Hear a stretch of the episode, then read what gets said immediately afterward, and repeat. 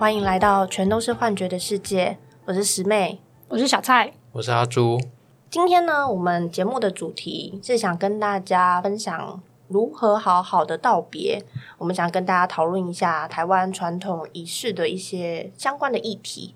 其实我昨天刚好看到了一个影片，前阵子 Coco 李玟过世的时候，造成蛮多人的震惊。然后我看到新闻影片上是萧亚轩说着他对李玟的思念。有点不能接受他的离开。其实这个主题我想讲蛮久的了，因为之前其实有讲情绪延迟的时候，讲到我对奶奶在上礼上那个难过的情绪被延宕。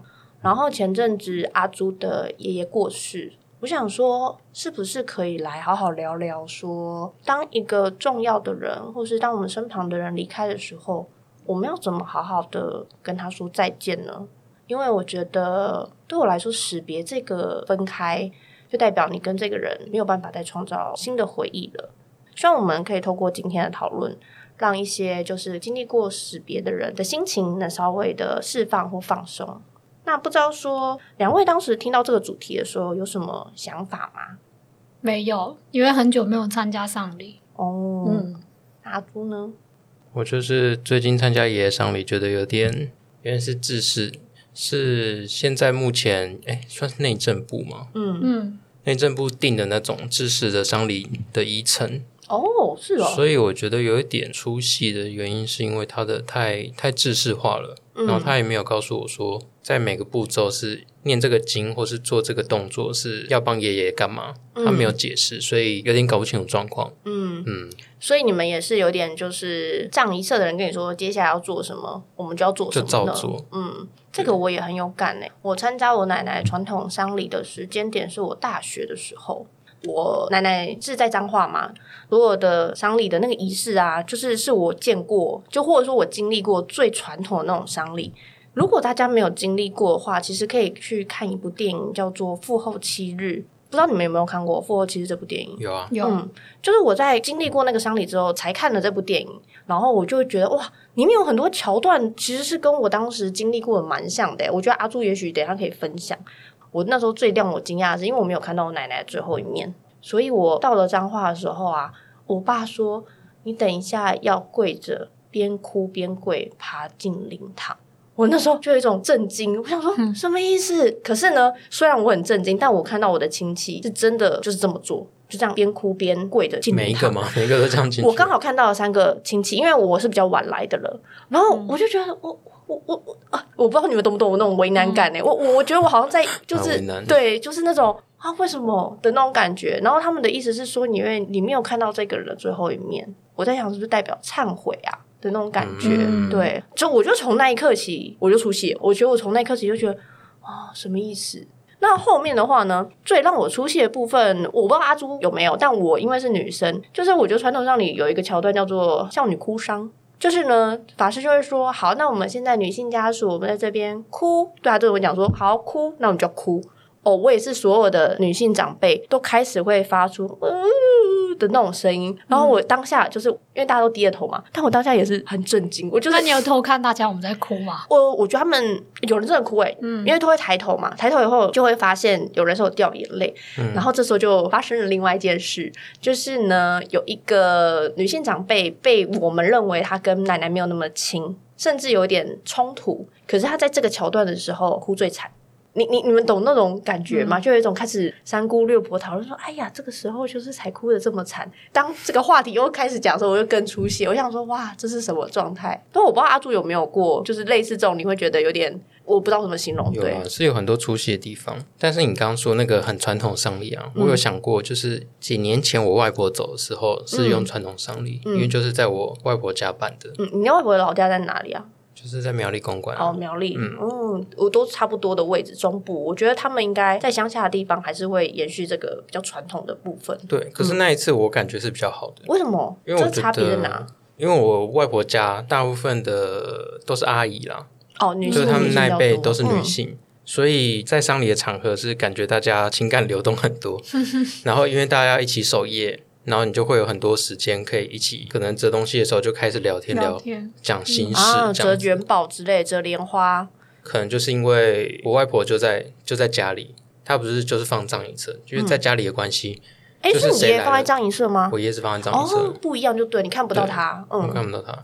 所以我们守夜的时候，可能就会有人来，嗯。然后就会有人带他进去看，然后他们就开始讲，他说哦哦，以前往事怎么样，嗯或者他怎么这样突然离开。哦，每来一个人就会经历一下这样的感觉，嗯就是那个情感有点丰沛，而且你可能会在那个时候听到很多故事，会听到很多故事，嗯说哦，原来以前有发生过这样的事情哦。嗯所以那次我觉得其实感觉是还不错，虽然有些仪式我还是搞不懂在在干嘛，嗯但是因为那个感情的力道够强，所以我那次感觉还不错。嗯。嗯，可是你爷爷反而这次不是这种路线，对，比较自式化的感觉，比较知识听起来化一点。嗯，嗯，传统丧礼的部分，我还有一个印象蛮深刻的，就是大伯跟四舅走的时候，就等于是说他们先离开，就留下了两个女性长辈嘛。然后我后来才知道，他们身为他的老婆，却不能在仪式上的时候出现呢、我那时候也是很搞不清楚，我想说为什么？就是我会觉得这个人明明是他这么重要的另一半，可是台湾的传统丧礼却安排上他不能送他最后一程。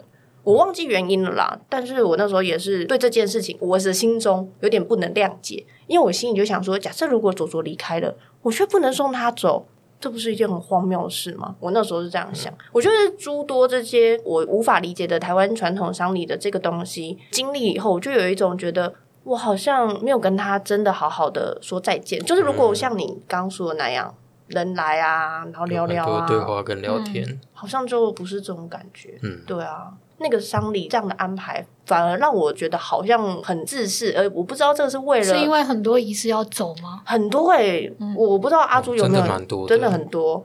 我印象最深刻的是，我们在半夜的时候，所有的人都拿了什么东西过桥，然后他法师就讲台语嘛，跪桥了，然后就是走走走走走走走，嗯然后你就会觉得，哦我不知道你有没有经历过，哎，我就传统丧礼有些桥段多到，我就有一种觉得，我不知道我现在在干嘛的那种感觉真的吼。嗯而且我我大概理解是这些东西是为了死者吧，嗯，死者死后的世界过得更好。有一部分是这样吧。嗯，所以我就觉得好好说再见这件事情，在传统丧礼上没有让我获得满足的感觉。但我有想过，是不是因为就是我们的年纪，毕竟离开的人还是跟我们有点距离的长辈，就不是真的至亲离开，嗯你跟外婆或是阿公，其实没有到很关系亲近吗？亲，哦，真的哦，对嗯。因为他们都是话不多的人哦，而且其实我觉得长辈离开你，其实会有个心理准备耶，因为他们都已经很高寿了，嗯，生病啦、什么之类的，已经有心理准备了。对，那时候让我印象蛮深刻，就是我的前同事，他是我第一个我知道一个人离开时为我带来极大冲击的一个人。因为那个前同事其实生病请假的时候，那时候其实公司有为他保密，我们不太清楚他为什么要请假。但是时间拉很长之后，他工作开始进行交接后，我才知道啊，生病在治疗。然后那一天，我记得公司的人请我们录一段影片给他。他说，因为他现在好说像类似那种加油打气，对对对对对，看他会不会跟他讲话就会好起来之类这这种、对。然后我们那天录完的时候，就是因为其实我算是那个时候才比较知道，哦，原来他身体状况糟成这样。我们录完的下午吧，公司的老板就在群组里面就宣布他离开了。嗯，然后那时候就呃无法形容那种感觉。我觉得我奶奶离开的当下，我都没有这么难过。但是这个人离开，真的造成我很大的冲击。我觉得原因是因为，就我们那时候是每天可以看到他，而且我看到是很健康的他，他是下班会去跑步的那种人。嗯对你不会想到一个这么年轻的人忽然离开了。我知道我当下我我就直接掉眼泪，对我就有一种哇，我我我没有想到他一请假之后，我再也看不到他了的那种心情。嗯，这是我第一次为了不是我亲人的人离开而哭，然后而且我印象很深刻，就我们告别式也参加完了，结束之后，我们在收他位置上的东西。我忘记看到什么样的东西，我就看到这个东西后，跟我同事说：“嗯，他怎么会忘记要把这个东西带回家？”然后他就说：“也许他有想过他会再回来啊。”好，我就觉得天哪，我真的是，我就是破防哎、我那时候就哇，然后我就觉得，我就觉得，真的，你说生命无常这件事情，我在那一刻真的是很深刻的体会到，而且我据我所知，他才刚结婚不久，就是那种、那种、哦那种，那也太对你懂那种感觉吗？而且嗯刚结婚不久，他们才刚决定好，他原本是不想生小孩的，他说好，那我们可以来为这件事做准备，所以去做检查的时候才发现的。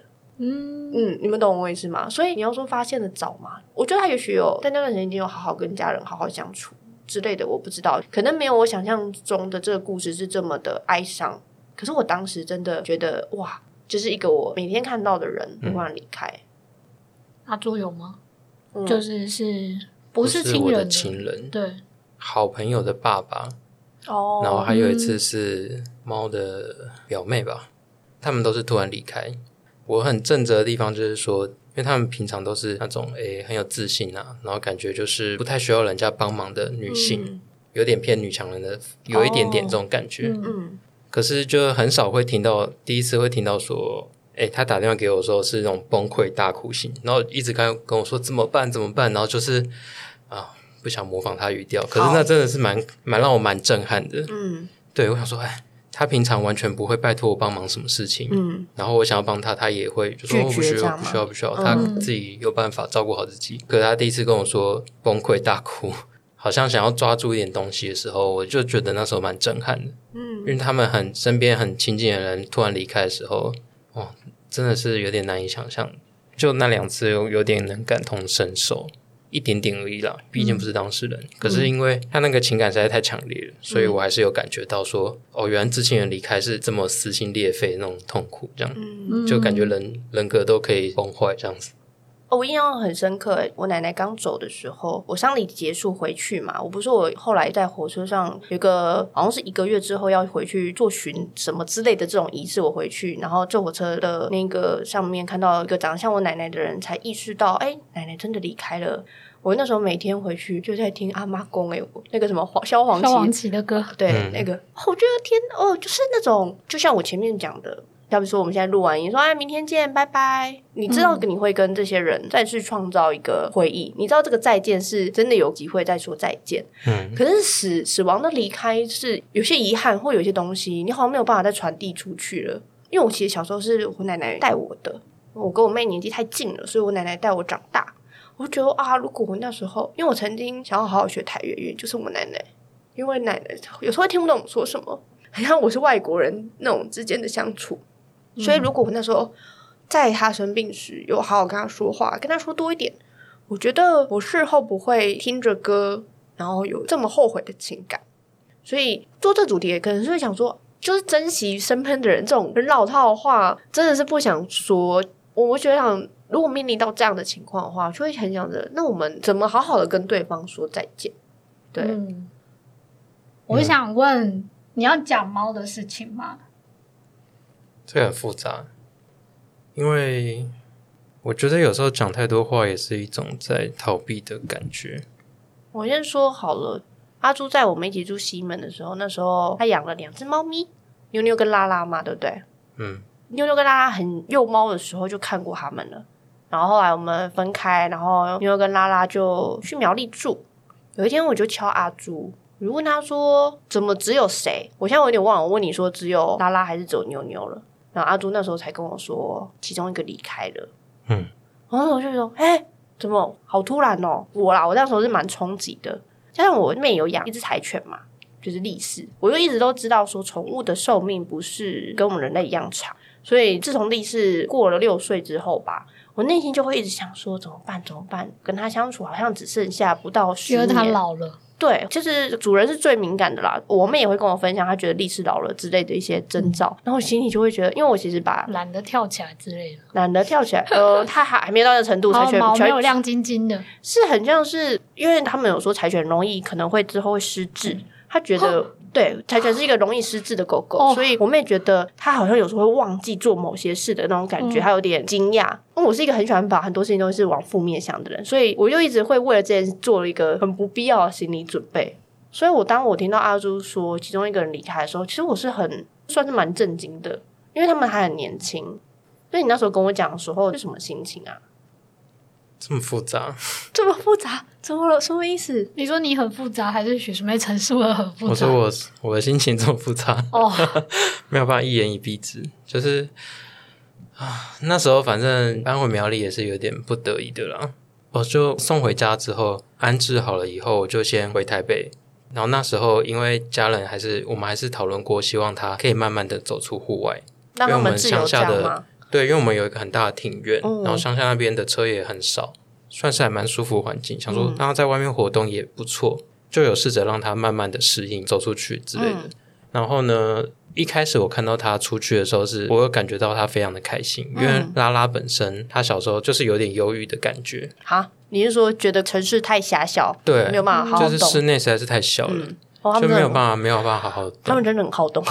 对啊，对就是会有点嗯小猫异食癖，所以他出去的时候，我有看到他非常的兴奋跟开心。我觉得有种他灵魂被解放的感觉，嗯，就是有自由空气这样子。的地方。嗯，对他非常的开心，而且他是毫不犹豫的就出去了这样子。嗯，就没有害怕，因为有些猫会害怕。大部分猫是会害怕的。嗯我那时候其实一开始我是很开心，我嗯说哦，原来他这样对他来说是这么解放一件事情，那很好，我觉得好像做对一个决定。但没想到我第二次要回苗栗去看他们的时候，嗯，就到家，我妈就跟我说：“哎、拉拉走了。”然后我真的是瞬间就断片了，说为什么所以你妈没有先，你是回到电话或者什么跟你讲？没有？这件事我也觉得很傻眼了。反正她可能也不知道该怎么讲，我觉得是她不知道该怎么对讲。而且他也觉得很突然呢、就是他也不知道他的离开原因是什么。嗯。因为乡下毕竟有原因很多嘛，有可能被蛇咬，有可能他真的不小心吃到有农药的东西。哦。嗯，，乡下很多因为那种放药，然后想要毒对对对，狗毒老的那个，鼠嗯，，对对啊，然后又偏偏拉拉又有异食癖，然后我那时候真的是充满懊悔跟自责，或是啊，反正很多情绪。对，然后也是大概没有这么崩溃过那个晚上，可是你那时候跟我讲说，表现出来很平静没有办法承受那重量，哦。可能稍微放出一点就会很多，哦，对。嗯，所以会刻意保持很淡定的状态。然后你说想要跟他说什么话，其实我有想过，你之前不是问我说要不要去做宠物沟通？嗯。嗯，对，那一来是也没有什么好的机会，二来是我觉得有点是，我觉得那有点自我安慰，哦，我心里还没有办法接受。嗯。就不管他是不是真的好了，但是我可能还是希望我自己心里还过不去。你觉得你很对不起他，对我还是觉得有点亏欠感。然后虽然说我现在学身心灵，理智上有一个意思是说，哦，让他选择这个时间走，那是他的选择，嗯或者他同时给我创造议题。我这么难过，我觉得没有照顾好他，其实也是一种我本位主义的想法。说不定拉拉在那个瞬间他很满足，我都有想过。但是毕竟我也不是他，所以我也没有办法定义他这生过得怎么样。就觉得说，我就听到被安慰，或是我讲出来我的纠结，又能怎么样呢？这样子，对啊，因为那最终还是他自己要去决定他这辈子过得不好不好，所以一直都没有做这件事情。如果把它化为一个比较单纯的心态呢？因为你没有看到他最后一面嘛。嗯，就如果你知道他的离开，也许你会有一些话想跟他说吧。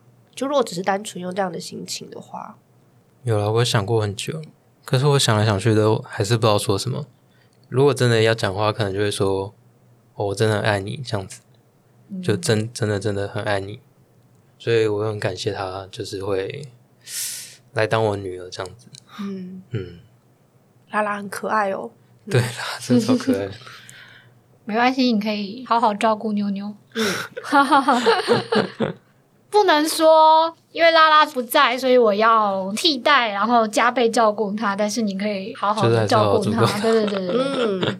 嗯我讲一下我上次比较靠近丧礼的经验，应该是我研究所的时候有一次是去老师的灵堂上香，但那个也差不多十快十年前的事情，是那种还蛮我觉得算是受学生欢迎的老师啦。嗯然后我记得那时候是好像也是突然就是所上就通知我们说老师生病了，所以他我忘记是这学期不能开课，还是说他最近就不会进来学校之类的。然后过了一个暑假，所上又通知我们说老师过世了。然后我们就觉得哈，怎么会这样？真的是一个很震惊的感觉。因为我记得那个老师年纪没有也没有非常大，应该是五十几岁。以教授这个身份来讲，我觉得算是壮年的身份吧。嗯所以你他突然过世，我觉得也对我来说也蛮震惊的。嗯，然后就去拜拜，因为他的那个灵堂是设在台北市的那种，很像是礼仪中心也是龙岩那种礼仪中心吧。行天宫附近不是很多吗？没错很多生命礼仪公司他们会在那边设店，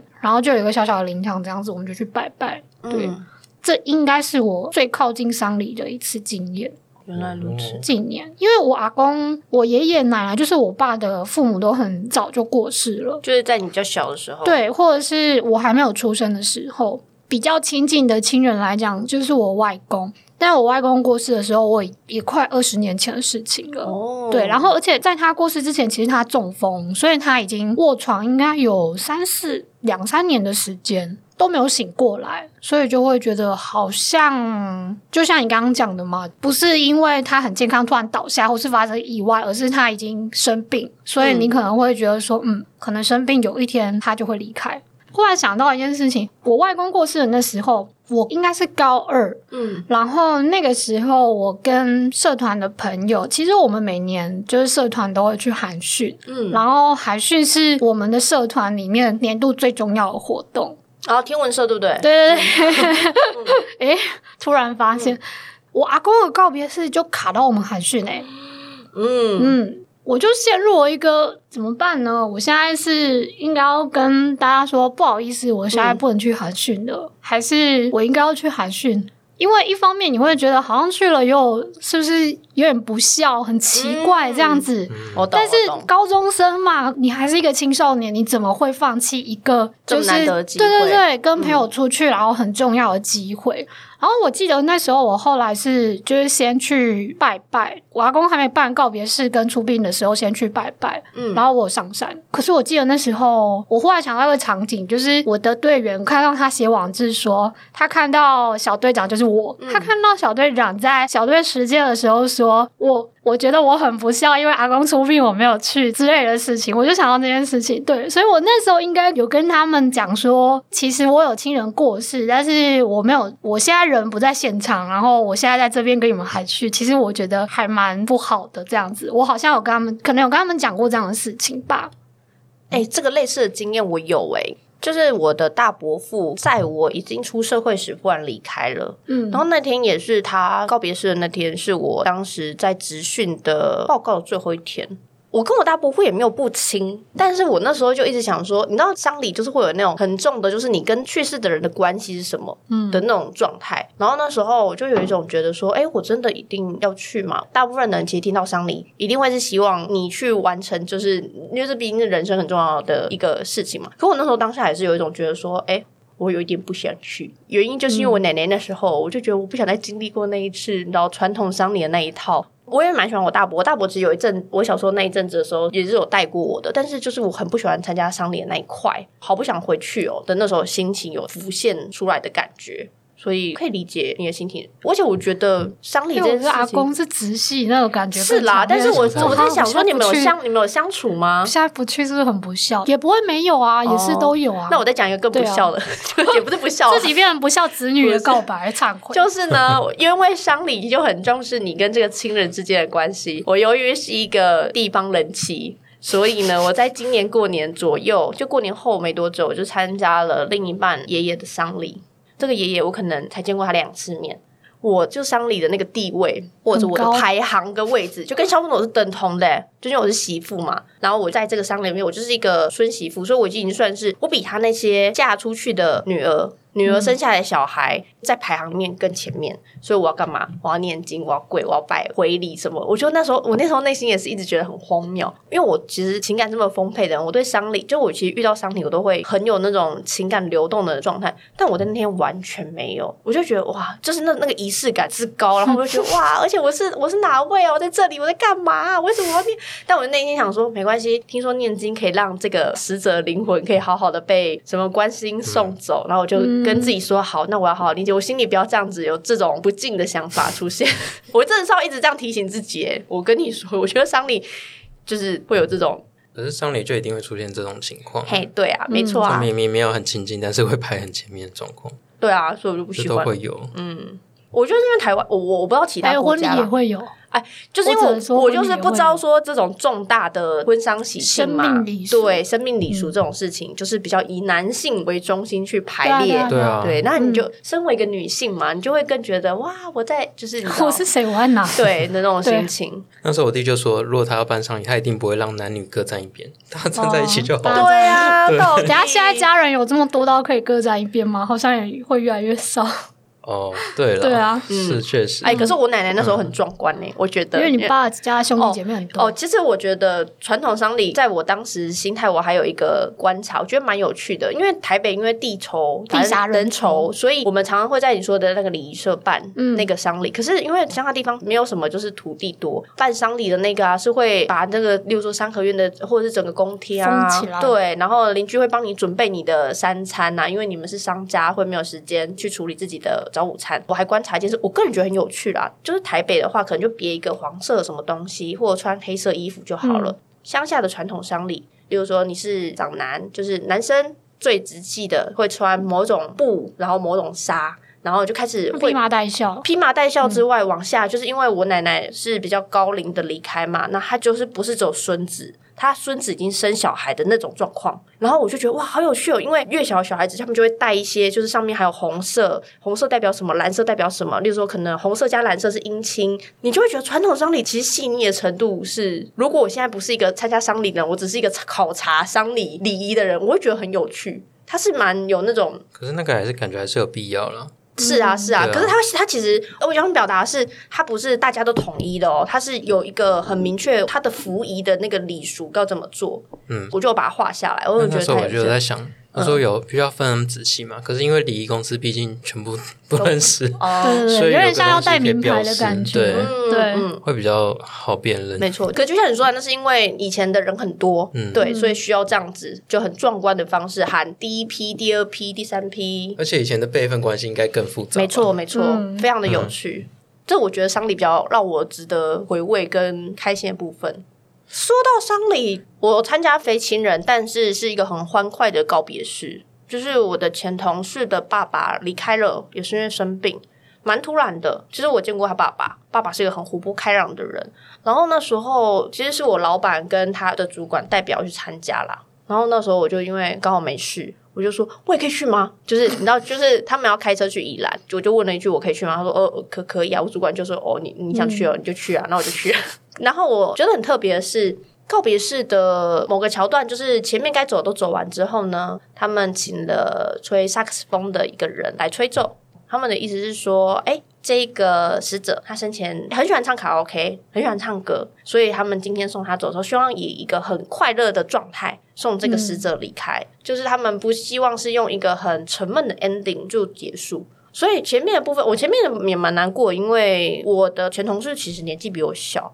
就我遇到年纪比我小的双亲离开，我都会我就会脑补一些事情吧，然后就哀伤情绪比较容易出来。可是这个丧礼最后，我就觉得哇，就是用这个作为收藏，就会让我觉得好符合他们跟他爸爸相处的那个感觉。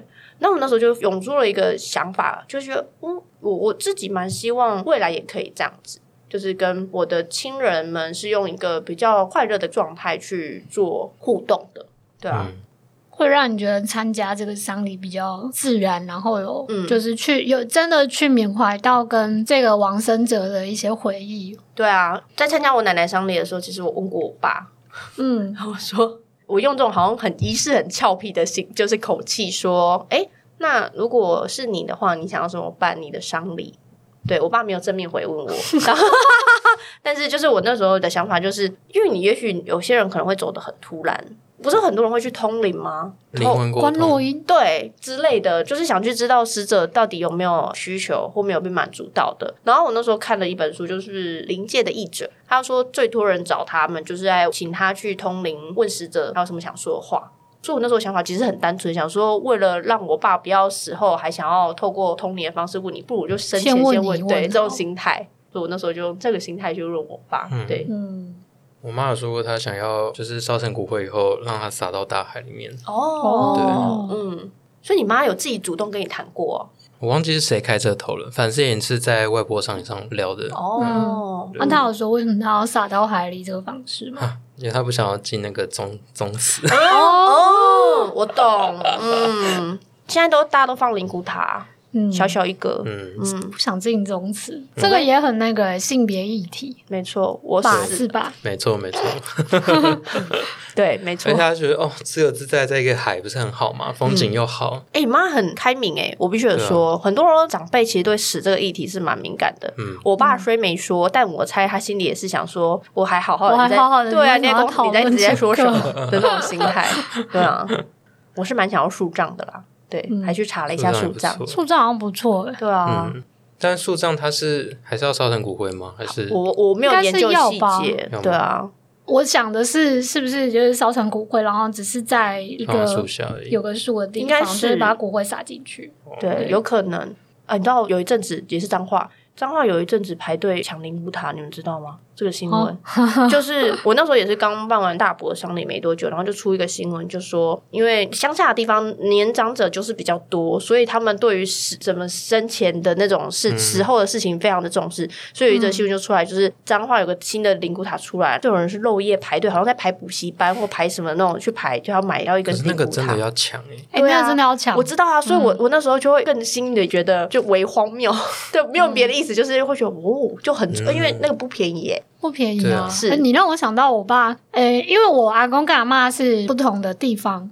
我阿妈是火葬，所以他们是在灵骨塔，嗯。然后我阿公他们是土葬。然后因为扫墓这样子要跑很多地就很麻烦嘛。嗯。其实其实我们以前扫墓不只是拜阿公阿妈，还有别的嗯。祖先，还有长辈。哎，你会去哦扫墓？以前。哦，我爸他们就想要 Q 棍，嗯。就是把阿公的那个土葬的地方就整理一下，嗯。然后就是根据我爸的说法，他就会觉得说爸妈生前感情也不错嘛，然后哦。我们也减少一些奔波的那个时间，嗯，至少都在那个都进都在塔同个地方，就对了。嗯嗯，对。嗯。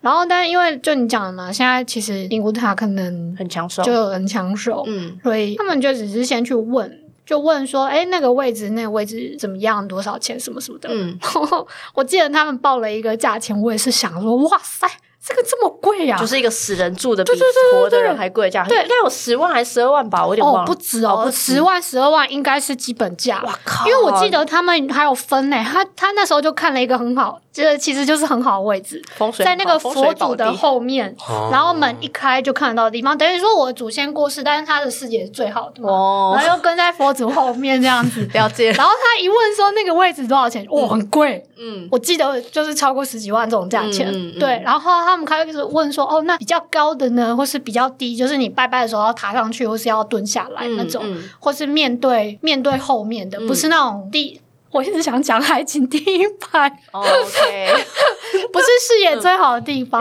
那个就会稍微价位比较低一点。嗯。对。嗯，但我那时候我觉得蛮有趣的，就是他们就去拔杯的时候，好像就是拔不杯，嗯。就是问说要不要刻骨这件事情，其实拔不杯。嗯。六零 A 郎的改工，我觉得其实这也是一个该怎么讲，不知道该不该说安慰性的说辞，但是他就说，就是你们觉得爸妈感情好，所以要把他们放在一起，这是我们后代还在世的人的想法。嗯。我觉得那是一种觉得说，那你就不要太执着，或是一直想说我要 kill good 还是要怎么样，对，可能会觉得顺其自然吧。对啊，顺其对对对自然啊。我你爸那时候没有心理想说没有啊，你就要去拜你很远呢、之类的。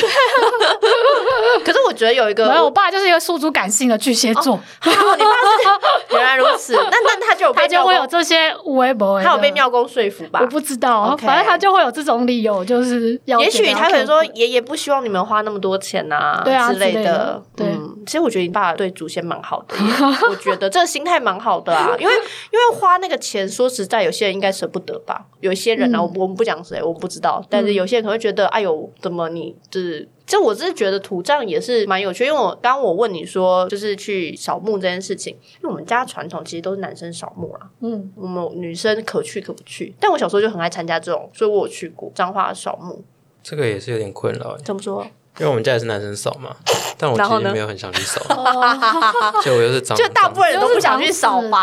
对啊，嗯，然后我就会开始心中就会有种 always 说啊，可是前面伯父的那些小孩也 也没有去，是不是？对对，有种有些去。OS 这样。哦，哎、可是有些像我弟就是被说要去，但我弟也超不想去的。我是没关系的、欸，我也是没关系的。但是我后来嫁了以后就有被提醒不能不要回去，不能回去对扫。嗯，哦。那我就内心就会我觉得不能回去扫很奇怪。我觉得内心就有点不爽，我想哇，我干你啊对不起，对，这段不要就不要肖家人不要听，就是就有一种哇，我不去，什么意思？小家人在听吗？哎、他把我养到长大哎、然后我不能，因为你没有说之前，我可能还没有特别说一定要去，但我就觉得什么意思？那种心对，我会，有，我也会有这种心情。什么意思？觉得，所以我我会去拜拜啦。哦，我就就拜是我会自己跑去拜拜，因为拜拜是我骑车可以到的地方。啊，哦原来如此扫墓那个太远了，我就有点哦，困难。我我两我两边就是夫家跟娘家的扫墓的地方都很远，而且我们我。们家那个祖坟是好多家族在一起的嘛，哦，是哦，哦，所以就是从爷爷辈开始分，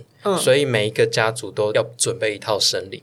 哦，对，所以就现场会有很多组，然后大家开始比较说，哎，谁准备比较多？然后如果啊，真的会真的会比哦，会啊会比耶、哦然后有有一次有一家的人，因为可能拜聂三生，然后他想要准备一些蔬哦果、我以为要水果类的，我以为要拜麦当劳 三生啊，就是至少是水果嘛。OK，然后就被念嘞，然后就真的假的被念了一整天啊是。不是觉得很不澎湃啊？小气。觉得难得让祖先吃一次，啊你要准备成这样，那么清淡之类的，然后我心中就默想说，管太多了吧这？吃素，如果拿三生来拜，我有俩公耶。嗯哦，你可以现在有那个格啊，诶，我不知道你们知道格啊是什么，就是你就想象凤梨酥的原料跟凤梨酥的外外形，但是它是做成像三生的形状，哦就是它会做鸡形状的凤梨酥、鸭形状就像有果冻的三生对对对，啊，或是有果冻三有生。但我现在看起来也是觉得很荒谬，因为吃素的人哪会吃那些啊？对啊，我就觉得就是求个心意而已，就是那些人真的是管太多。对啊，真的很可能。我就觉得你不要挟祖先之名在那边给我，对，真的，对，你就把杯我啊，阿妈都没有讲话，你在那边啰就嗦。是真的是啊哦，所以那些瞬间，我真的很有庆幸说，啊还好我不是长孙，这些事情也不会落落到我身上要哦，管。长孙真的很辛苦哎，光是仪式上长孙要做的事就够多了。我那时候我奶奶去世的时候，我的大堂哥一直被叫，一直被叫。我就觉得好辛苦哦，那时候也会有默默觉得，虽然女生在丧里的参与度就永远都是在哭，可是我就觉得，哦，长孙真的很累，我外婆那一次，我就有点扛下长孙的职务，因为我们那那边都阿姨嘛，了。然后舅舅他儿子嗯，他有一些状况，嗯，对，所以就变成我做了很多我刚好是现场年纪最大的男性，对，忘记为什么了，反正就把我推出去，对，那你就做很多事。对，。我就做很多事，当时觉哎，你们得真的是有真的，真的是要做很多事，我必须要说，因为我经历过这么多赏礼的人，我觉得长孙真的是我觉得最累的角色。嗯，我就想说，长孙办完以后还会觉得哀伤吗？但是我觉得也不一定诶。这一次虽然我感受不是很深嘛，嗯，对我爷爷走的那一次，那但是呢，因为我爸平常是非常嬉皮笑脸的人，然后我回去参加丧礼，整个过程呢，我觉得我爸也很淡定，而且还是跟平常一样，就是有说有笑的。但他在某一个祭拜桥段突然崩溃大哭，也是我这辈子第一次看到他崩溃大哭这样。你是说没有在法师说哭的时候，他忽然哭了？，对他忽然哭了，而且是从来没看过的程度。我觉得参加丧礼真的会看到长辈的一些不一样的面相。哎，那时候参加奶奶丧礼的时候，我的姑姑说了一句话，我印象非常深刻，因为她从小就去外地工作，然后他那时候就说了一句话说从今天开始之后，我就是一个没有妈妈的人了。哦我就内心想说什么意思？然后我就我也是忍不住，我就觉得哇，我当然会觉得奶奶是很重要，但我没有想过原来姑姑他们有这样想。嗯，对我原本以为大人们都做好跟自己妈妈告别的准备，我觉得还是会有一些心结。对我就会觉得哦、原来他是这样想的。我爸是没有什么反应啦，但是我从我姑姑那边，因为我爸爸其实跟姑姑蛮要好的，嗯，对，所以他那句话也是说给我爸爸听的。然后我就会有一种哦，虽然我说的那些传统上的仪式，我常会看到女性长辈就必须哭这件事情。但也许那些仪式安排这些桥段，或许是让生者有一个宣泄自己情绪的机会吧。对啊，我觉得这也很重要。对，啊，做这个主题的那时候，我就觉得会有很多共识的讯息过来。其实我们那时候有讨论过，谁离开，就是我们曾经都会觉得很震惊。就我们有讲到小鬼嘛，就是一个你每天看到的人突然离开了，虽然他离你很远，但因为你每天就是他一直出现在荧光幕上。那当然还有一个最冲击就是 Coco。我觉得他们都两个特色，诶，就是他们都是在活着的时候，其实带给大家很多快乐回忆的地方。从 Coco 的朋友在告别时说那句话，我可以知道，哦，Coco 是在生前多么给大家一个力量的一个人，所以大家才会在他们走的时候那么那么的哀伤。所以我觉得，不论仪式如何如何好好跟大家说告别。